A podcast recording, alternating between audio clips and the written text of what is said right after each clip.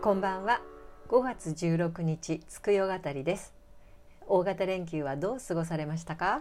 皆さんこんばんは。私はね地味に写真の整理を黙々としてました。へ昔の旅行の時の写真とかに出てきて懐かしく見返しましたよ。写真か。私はある年齢過ぎたら写真に写らないようにしてます。後で見て悲しいから。そうなの それはそうと今日は旅の日なんですよね。そうそう。よく語呂合わせでなんとかの日ってあるけれど、うん。旅の日の由来って何ですか、うん、旅の日は松尾芭蕉が奥の細道に旅立った日を記念して日本ペンクラブが昭和63年に提唱して誕生したそうよ。へえ語呂合わせじゃないんだね、うん、旅といえば奥の細道っていう連想で決められた日なんだ、うん、何でも松尾芭蕉は江戸から東北を回って北陸まで行って、相当な距離を旅したんだよね、2400キロの行程を150日間かけて旅したそうですよ。うん。400キロっていうのはちょっと想像つかないけど、ね。1年のうちの、まあ、150日約6割旅をしてたっていうのはすごいね。今なら北陸新幹線に乗れば2時間半で着くじゃない、うん、場所が見たらなんて思うかしらね。あ意外につまんないのって思うんじゃないかな、だってさ移動する道中も旅じゃない、うん。目的地まで短時間で行けるのはもちろん便利だけれど芭蕉さんみたいにとことこ歩いた方が意外な出会いがあると思そうね。今は目的地までなるべく早く移動して現地をいかに楽しむかっていうのが当たり前だけれども昔は違ったものね。う。うん。そもそも人類の旅ってアフリカ大陸から始まるでしょ？すっごい遡ったね そうね最初は戻るお家っていうのはなくて新天地を求めて移動したのが旅の始まりうんね。でそこから、まあ、国みたいな、まあ、まとまりができると労働とか税金とか確保したいから今度は勝手に移動しちゃダメですってなるじゃない。うん面白いよね。うんそんな中唯一許された旅は聖地の巡礼つまりお参りだけは OK だったのね。そうそうちゃんとお参りしてきましたって証拠にお守りとかを買ってきてそれが今のお土産のルーツなんだよね。今とは違う意味合いだったんだ。う、うんんあ今でもアリバイ作りにお土産買ったりするか？そそれはねドラマの見過ぎですよ。まあとにかく今のように自由に行き来できる旅の形になるまではいろいろ変わってきてるんですよね。なるほど。それに去年からのコロナ禍でも旅事情って変わってきてるよね。うんそうねよく「物よりこと」って言われるように最終目的じゃなくてそれまでの過程とか体験？うん。でそういうものが売り物になってますよね。そうそうそうそう。オーストラリアのカンタス航空のミステリーツアーって行き先を明かさない国内ツアーがすごい話題になったのね。へ例えばブリスベン発田園のおもてなしとグルメとかえ、うん。キーワードだけ事前に明かされたそうよ。もうそれだけでワクワクしない、あー面白そう。そのミステリーだってところもいいけど、うん。何も国外へ行かなくても楽しめるよってプログラムに可能性を感じるようね。ん。即日完売したのもわかるでしょ。ううんうんぱり予定にない場所へ行けたり何かに出会ったり予定調和じゃない思わぬ体験がいいんでしょうね。そうね、うん、だから極論さ遠くへ出かけるだけが旅ではなくて身近なところにも思わぬ体験とか出会いってあるのようね。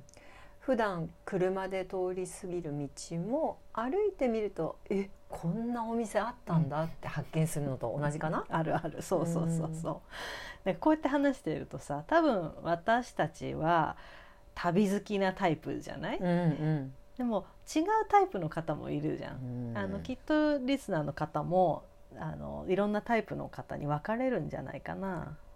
違うタイプね。そう、私の母よ。うん。本当にデブ症で旅行しないね。そうなんだ。なんか、うん意外だけどお母様は農耕民族の DNA が濃いのかも。ああ作物を育てるために一箇所に定住して日本人はこれに当てはまるって言われてるよね。そうそう。でも私なんか農耕民族って言われても一箇所にいると息が詰まりそうになるんだけど。うん、ああそれはね狩猟民族とのハイリハイブリッドだわ。日本人は農耕民族と言われるけどそれは弥生時代の話じゃない、うん。その前は縄文時代が1万年とか続いてたわけだから、彼らは木の実とかを植えて取ることもするけど魚や肉を求めて狩りもする。両方してたわけじゃん。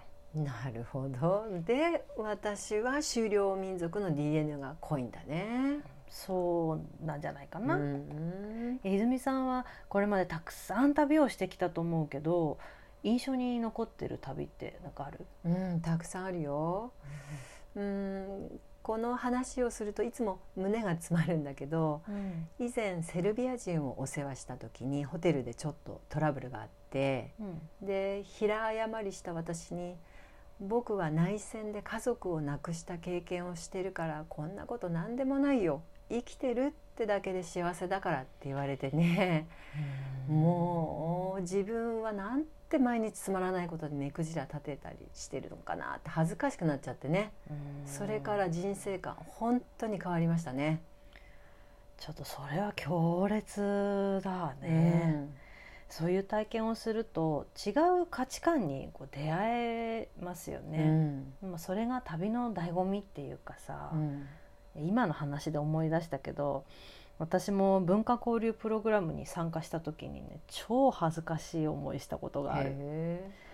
すごい専門的なことを私はこう思いますけどあなたどう思いますか？って聞かれてさフランス語でね。ーあの通訳の方もいらっしゃったからまあなんか答えなきゃとうんしどろもどろに答えたけどもう言いながら自分の浅さを恥じたね。うんだからちゃんと知識と自分の考えを持ってそれを言葉でも伝えられないとダメだなってもう思いましたよ。わかる何も専門的なことだけじゃなくてうん私たちが当たり前と思ってることはそれはどうしてですか？ってよく聞かれるよね。うん。でそんなこと考えたこともないよってあるじゃない、そうね。うん。あの日本は他の国に比べて考える習慣でそういうのが少ないんだろうね。うん。でもさこれからの時代自分の考えを持っていないとなんか生き残れない気がする。確かにね。それと自分の考えを持つと同時に相手の文化への理解も必要かもね。例えば肌を露出させた格好で神聖な場所に入っちゃったりうん、撮ってはいけない場所で写真を撮ってしまってトラブルになっちゃうけど、うんうんそれは知りませんでしたでは収まらないよね。